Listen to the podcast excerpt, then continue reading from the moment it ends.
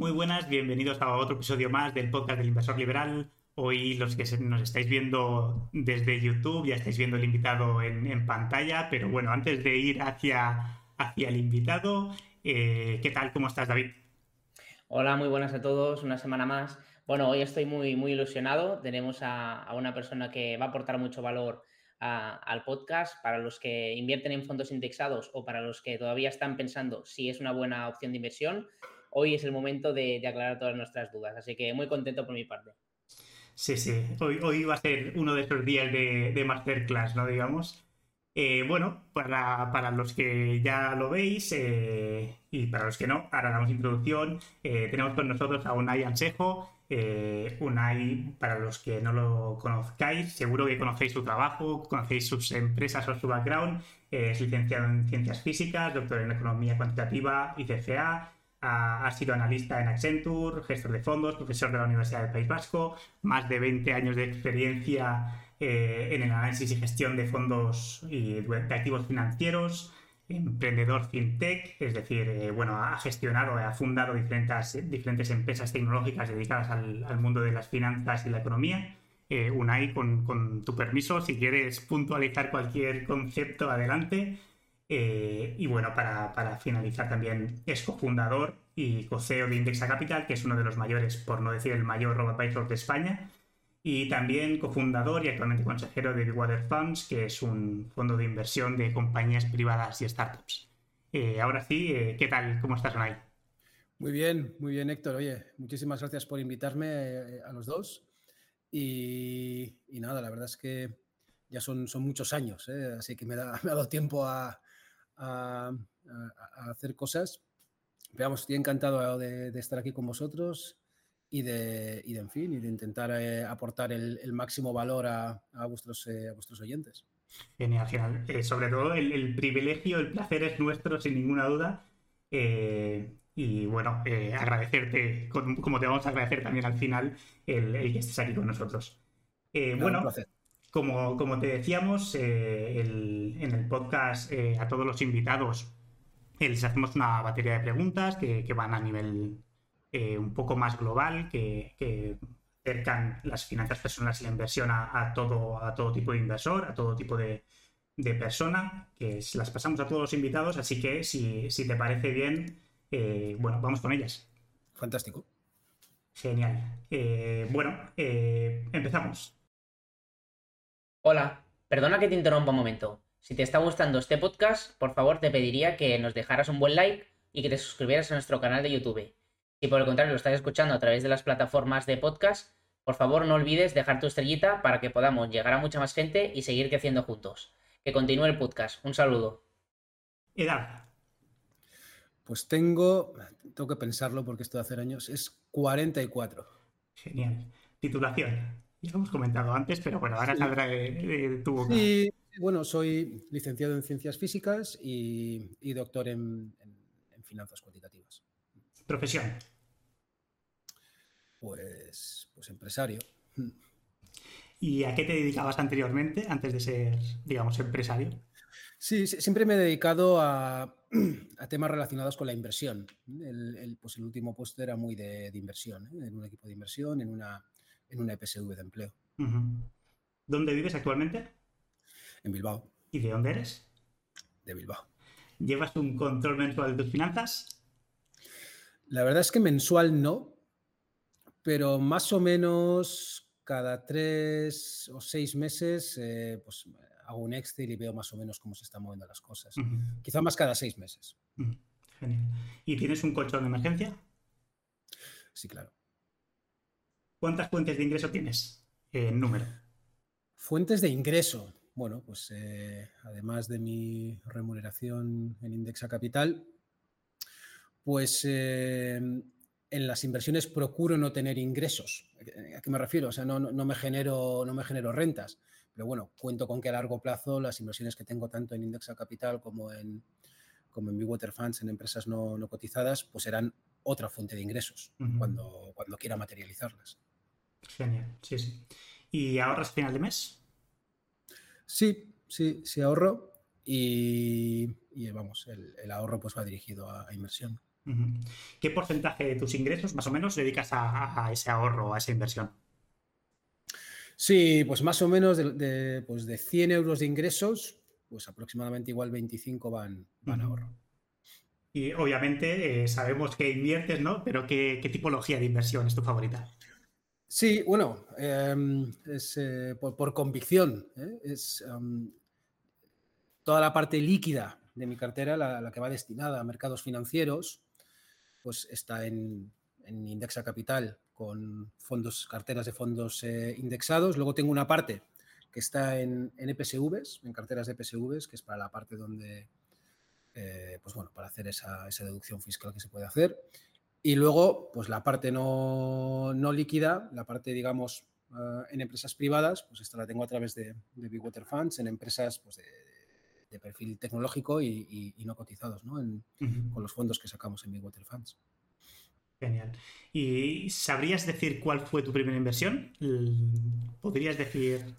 Mi primera inversión, bueno, pues, pues un depósito no sé si eso cuenta como, como inversión o no. Al fin y al cabo. Pues, eh, pues sí, sí. Lo primero que, hice fue, un depósito a un año. ¿Y cuál ha sido tu inversión más rentable? A título personal, ¿verdad? Eh, porque cuando trabajas para muchos clientes, pues, ah, pues la inversión que hice inicialmente fundando Indexa Capital, claro. Genial, sí, sí, totalmente. Mm, nos movemos un poco de, mercado. Eh, ¿Qué consideras que es mejor o, qué prefieres, alquiler o hipoteca? Alquiler o hipoteca. Yo lo que creo es que es una decisión muy personal. ¿eh? Y en mi caso, lo que hice en su día, estuve de alquiler hasta que decidí eh, comprar y, hacer una hipoteca. Así que yo diría que, las dos y cada uno tiene su momento en el que, en el que decide pasar de una a otra. Sí, totalmente. Eh, obviamente, eh, hipoteca has pedido, pero ¿alguna mm. vez has pedido algún préstamo personal? Ah, mira, pues eh, cuando empecé a estudiar el doctorado, pedí un crédito personal muy chiquitín ah, para, pagar la, tarifa del doctorado. Un crédito de para, para, adelantarla y para poder pagarla con un poco de, de tiempo. Genial, sí, sí. Pasa muchísima gente por ahí, así que. Sí, sí. ¿Has alcanzado la libertad financiera? Sí. ¿Y consideras que eres feliz? Sí. Genial. Bueno, pues hasta aquí la batería de preguntas. Perfectísimo. superado, con éxito, entonces, la, batería de preguntas. Bueno, y ahora ya, para que te puedas explayar un poquito más sobre, sobre quién es Unai, pues te cedemos la palabra si, si quieres apuntar alguna cosa de las que hemos dicho, adelante. Bueno, pues eh, al margen de, las preguntas que me habéis hecho, pues vamos, yo, me considero una persona pues, eh, pues, que me gusta emprender, que me gusta intentar cambiar las cosas allí donde, donde veo que pueden, que pueden ser mejoradas y luego que procuro compartir eh, el conocimiento que voy obteniendo lo máximo posible. Me considero, doy clases en la universidad, pero al margen de eso me procuro siempre ser lo más didáctico posible. Eso es quizás lo que yo, lo que añadiría. Y luego, pues, pues me gusta mucho eh, compartir todo con gente. ¿eh? Eh, me considero una persona social. Muy bien. realmente en las redes sociales, pues la gran mayoría de, inversores conocen lo que es Indexa Capital, em, pero nos gustaría escucharlo de tu propia voz, del fundador de, Indexa, ¿qué es exactamente? Fantástico. Pues Indexa Capital es el gestor automatizado líder en España y lo que ofrecemos a clientes son carteras, gestión de carteras de fondos indexados y de planes de pensiones indexados. O sea, al final, cuando alguien tiene que invertir, pues hay diferentes opciones y nosotros pensamos que la, que la más sencilla y la que más conviene a la mayoría de la gente es delegar la gestión, eso sí, con un coste muy bajo. Es, eh, procurar hacerlo a través de fondos indexados y luego que este coste de gestión de cartera que cobra Indexa, pues que sea lo más limitado posible y que en la medida de lo posible vaya bajando año tras año. Hablando, de, hablando precisamente de esos costes, eh, es una cosa que, queríamos preguntar. Ahora mismo sabemos, bueno, en, la inversión en fondos indexados hay diferentes tipologías de, costes, los costes de gestión, de la, bueno, del propio de RoboAdvisor, mm. etcétera, etcétera. Entonces, ahora mismo Indexa, ¿qué costes tiene?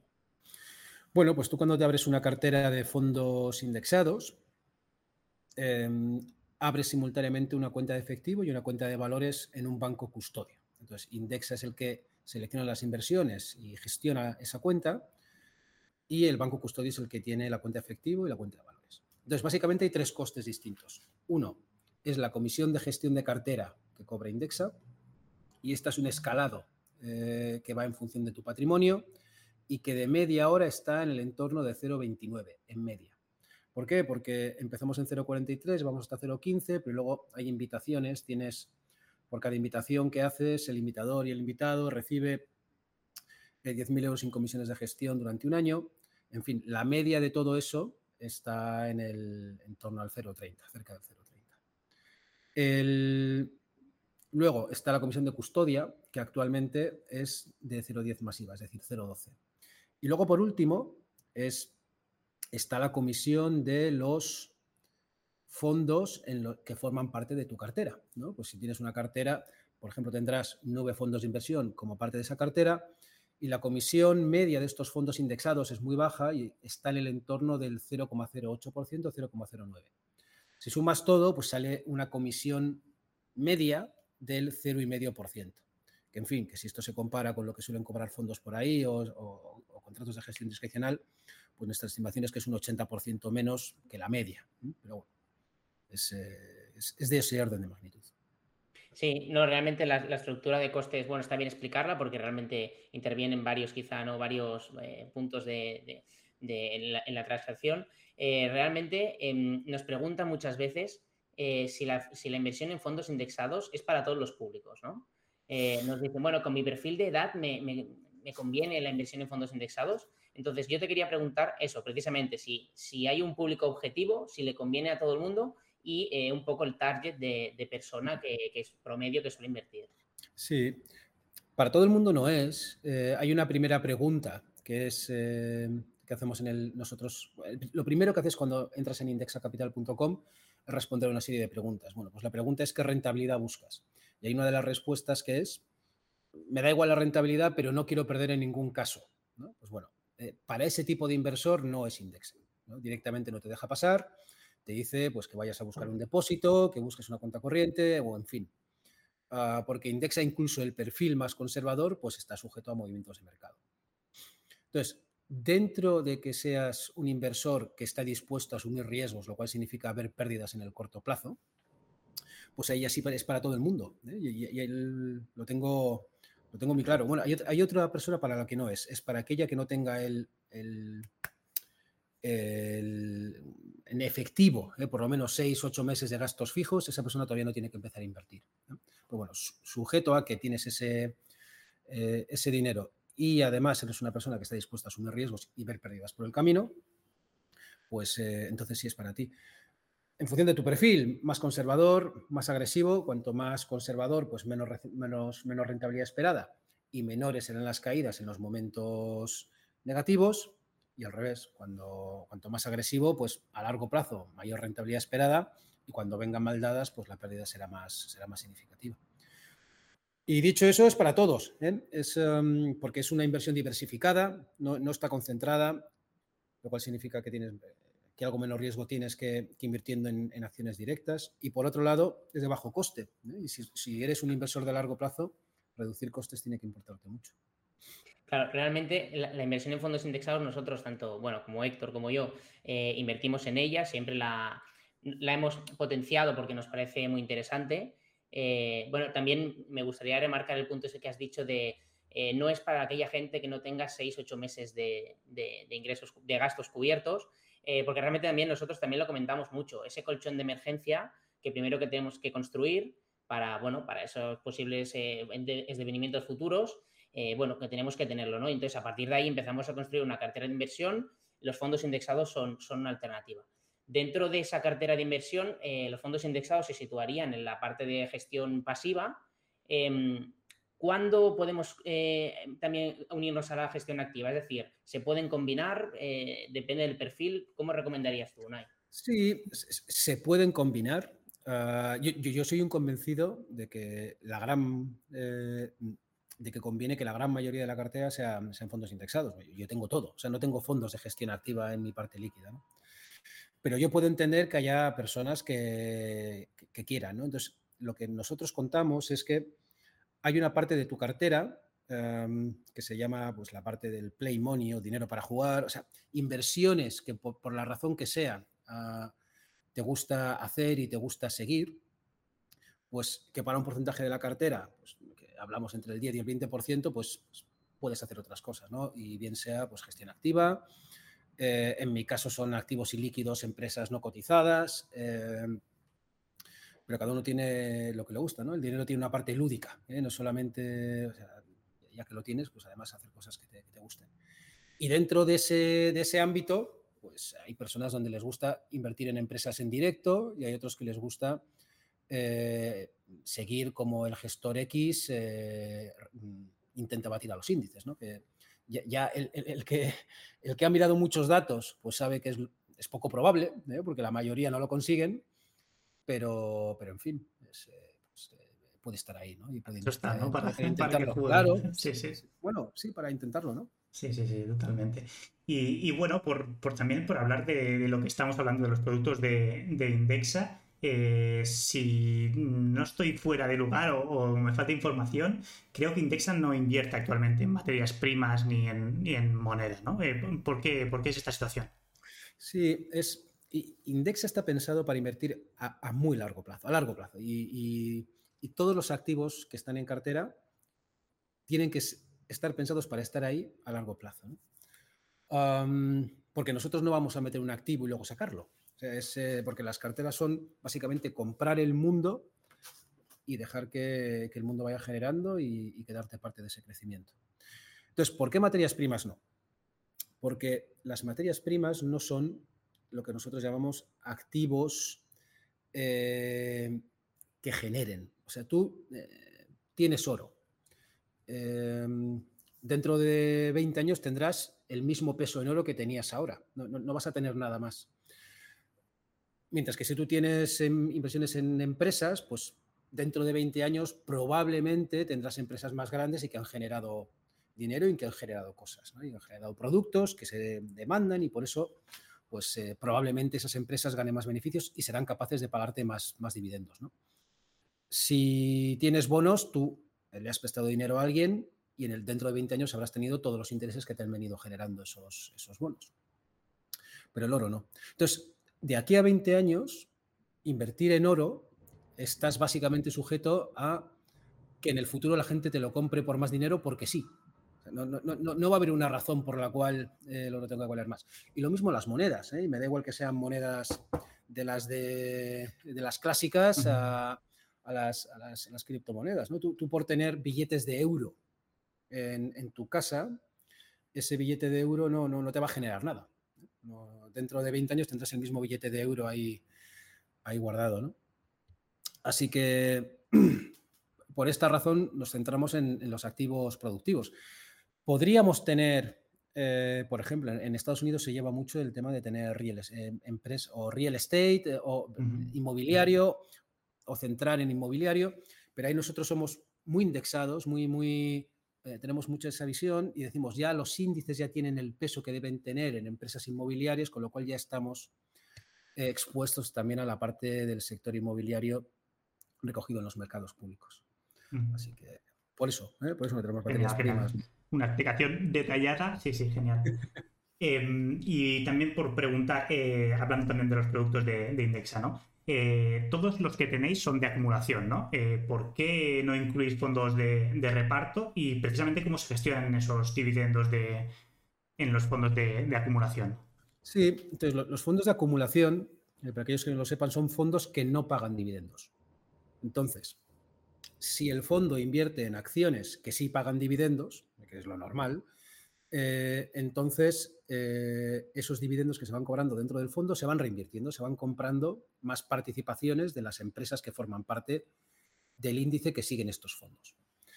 Em, entonces, nosotros elegimos eh, clases de, que no pagan dividendos para que tú decidas cuándo quieres pagar impuestos.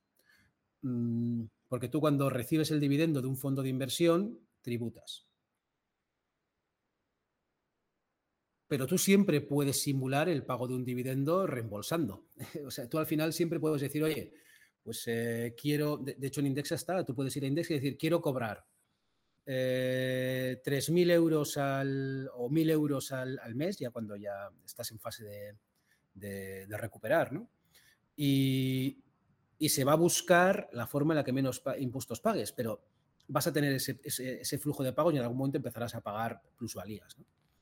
Mientras que el dividendo te impone, ¿eh? te impone una, una plusvalía por la que tienes que tributar que, pues que no es eficiente, ¿no? A, priori, es decir, que cada uno decida cuándo quiere, eh, quiere pagar el impuesto.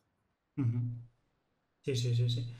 Y, bueno, otra, pregunta también, seguimos en, el mismo ámbito, hablando de los, de los productos de, Indexa. Eh, todos los fondos son de Vanguard, ¿no? ¿Por qué, por qué Vanguard y, no otros como Fidelity, por ejemplo? Sí, no, son todos. Eh, allá por abril también, bueno, hay uno de iShares para carteras de más de 100.000 euros de, de bonos de países emergentes, pero además en las carteras ISR, ¿eh? porque ahora desde agosto, bueno, nosotros lanzamos en mayo, eh, eh, como parte del proceso preguntamos a ver si los clientes quieren tener en cuenta criterios de sostenibilidad a la hora de, gestionar sus carteras.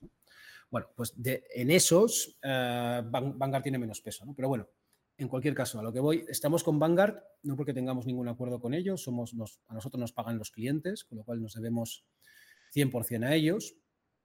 Y tenemos Vanguard porque a día de hoy pues es la gestora que en España, con fondos traspasables, pues tiene para la mayoría de los casos eh, comisiones más baratas. Y no solamente eso, sino que los fondos son grandes. Y además luego cuando analizas cómo sigue en el índice, pues eh, tracking error, por ejemplo, pues son, son eh, lo hacen bien. Si, en el futuro pues, hubiera otra gestora que, quisiera pues, hacer una apuesta más agresiva,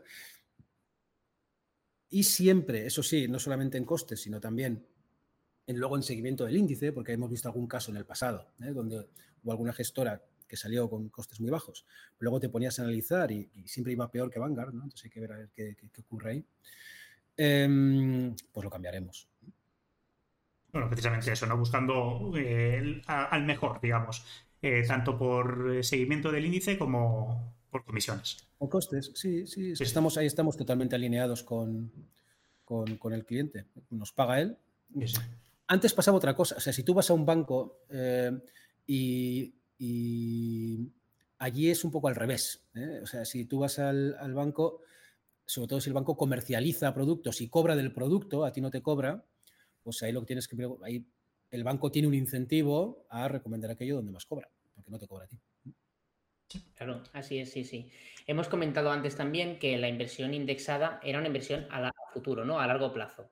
Entonces, eh, bueno, se conoce que hay una serie de fases en, la inversión, por ejemplo, una fase de acumulación y luego llega un momento, por ejemplo, en el que te puedes plantear pues una cierta retirada de, ese dinero. Entonces, em, cuando hablamos de largo plazo, para ti, Unai, ¿qué es el largo plazo? Qué buena pregunta. Pues ah, para mí, esto ya es a título personal mío, para mí es 20, ah, 30 años. Eso, es para mí largo plazo. Luego yo entiendo que hay personas que, oye, eso para mí es muy, largo. Eh, entonces, eh, de manera práctica, eh, largo plazo es, tiene que ser un plazo en el cual haya dado tiempo a que un ciclo económico eh, tenga toda la, subida, la bajada y la vuelta a la recuperación. Y a efectos prácticos, eso, eso que suele ser, que suele ser, vosotros lo sabéis, pues eso, 10 años, 7, 10 años. ¿no? Eso, Luego también igual te puede tocar un ciclo que de repente esté, dure 15 años, ¿eh? pero vamos, en principio con 10 años tú ya vas a poder vivir todo el, ciclo económico, con lo cual pues ya no vas a... Eh, a tener tan en cuenta cuándo entraste o cuándo saliste. Perfecto, o sea que en largo plazo hablamos de, 20, 30 años o quizá mínimo un ciclo, un ciclo económico. Eso es. Perfecto. Y ya cuando hablamos de esa fase de, retirada, por ejemplo, esa, fase en la que queremos empezar a vivir pues de, ese capital acumulado y que ha, generado una cierta rentabilidad, em, existe una, una, norma, una ley que se, que se suele escuchar por, por, las redes sociales y por algunos eh, libros de texto, que es la ley del 4%, ¿no? Esa regla del 4%. Em, ¿Tú crees que es una regla válida o, recomendarías otro tipo de, regla para esa fase de, recuperación de capital? Sí, sí, sí eh, si lo recuerdo bien, ¿no? La regla del 4% es no saques más del 4%, porque de esa manera eh, lo que va generando tu cartera de alguna manera va a cubrir ese 4% que has sacado de tal manera que te vas a asegurar que tu patrimonio ah, pues no, no, decrece eh, de manera significativa a medida que pasa el tiempo, a pesar de que retiras. Entonces, bueno, yo, diría que como todas las cosas de largo plazo y estimaciones en este, en este sector y en este negocio, pues depende de mucha hipótesis y que ya se verá si funciona. ¿eh? Igual 4% es lo que ha valido para el pasado, en el futuro igual tiene que ser más o tiene que ser menos. De manera intuitiva, si, si tú vas a retirar un 4, con que consigas sacar un 4% a tus activos a largo plazo, pues ya te vas a quedar igual. ¿Es razonable pensar que vas a obtener un 4% en tus activos a largo plazo? Ahora sin duda. ¿eh? Ahora ya que los tipos de interés empiezan a subir y que un 4%, pues eh, es bastante probable ¿eh? a largo plazo. Así que yo diría que sí, es razonable, pero si alguien me dijera no, no es, no es un 4, tiene que ser un 3 o, tiene que ser, o puede ser un 5, pues le diría, oye, pues probablemente también. Sí, bueno, es, una, es, una, típica regla que, se suele comentar para intentar ayudar un poquito a hacer ese ejercicio, ¿no? Em, luego también nosotros comentamos mucho acerca también de la inversión en dividendos, que últimamente hay un cierto debate en las redes sociales, sobre todo en Twitter, entre eh, eh, contraponer la inversión en dividendos con la inversión en fondos indexados. Hmm. Em, el argumento es que eh, la mentalidad es un papel fundamental en las, las inversiones. Entonces, bueno, la inversión por dividendos te está generando esas rentas, tú estás viendo ese crecimiento y estás percibiendo unas rentas que te están permitiendo costear un nivel de vida o aumentarlo en caso de que, de que así lo quieras.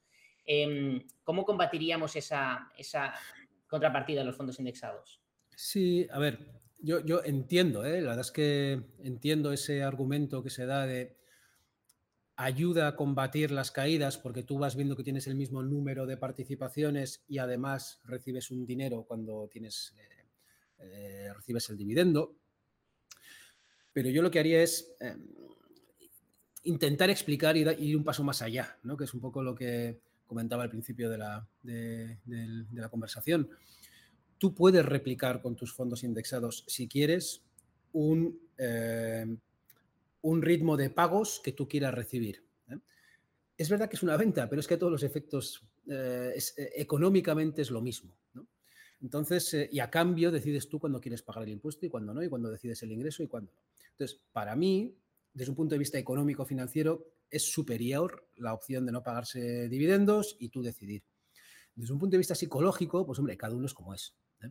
Pero el que sea muy racional, muy, racional, entenderá esto y dirá, pues es que me da igual, es verdad, los dividendos se están cobrando, se están cobrando dentro del fondo, eso aporta ahí y ya está. A mí qué más me da que lo reciba yo que se quede dentro del fondo. y el que es un poquito, pues quizá más irracional, pues igual esto le, sirve, pero yo aún así le explicaría. Le diría, oye, mira, que, no, o sea, que, que eso se está recibiendo igual, que es tuyo, y ese, esa sensación de, bienestar por recibir el dividendo que te hace estar mejor y que lo puedes Sí, es un poquito, bueno, eh, potenciar ese interés compuesto, ¿no? Que, de esa forma que se perdería una cierta parte eh, con el pago de impuestos, pues con los fondos indexados. Además, claro, claro, sí, sí, sí. Está claro, sí, sí. Muy bien, y, viendo, viendo la situación actual de tanto los mercados como cómo están los tipos, eh, etcétera, eh, mm, ¿tú mm, personalmente eh, aconsejarías mm, entrar ahora a los mercados, por así decirlo, o esperar un poco que se calmen las aguas y, y dejar un poco... Esta es la pregunta del millón. Sí, realmente sí, totalmente. la pregunta del millón y la he respondido tantísimas veces. Em, mira, es muy pocas veces me ha pasado que los clientes me digan, jo, qué buen momento parece ahora para invertir. Eh, eso, pues eso, ¿no? La cantidad de años que llevo. Y lo normal es que parezca siempre que no es buen momento para invertir. Eso es lo y además por diferentes causas. entonces, ahí la respuesta que hay que dar para... Porque lo que sí hay que hacer es invertir. Entonces, eh, entonces ahí la, a mí la respuesta que más, la pregunta que más me gusta es, oye, ¿invierto ahora, más tarde o de manera periódica?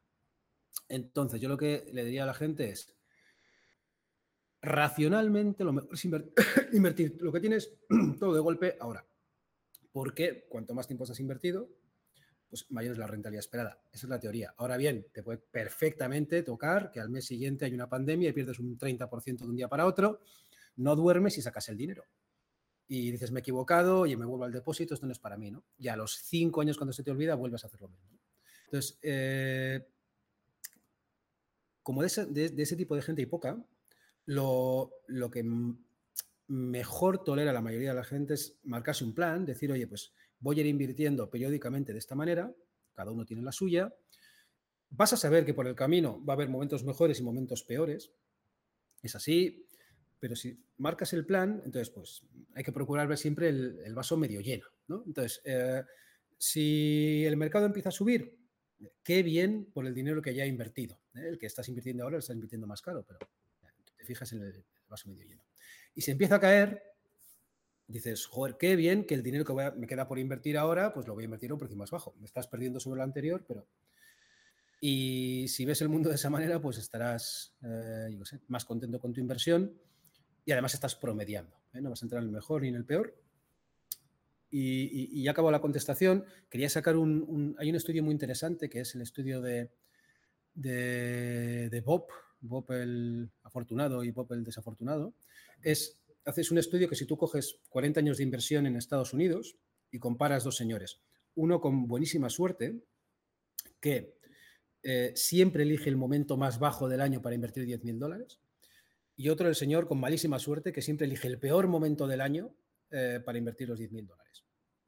Y les dejas 40 años eh, invirtiendo 10 mil dólares cada año y comparas la rentabilidad que han tenido, el dinero que tienen pasados los 40 años. lo sorprendente de este análisis eh, es que si comparas el porcentaje de rentabilidad, uno obtiene un 7,9 y el otro un 7,3, una cosa así.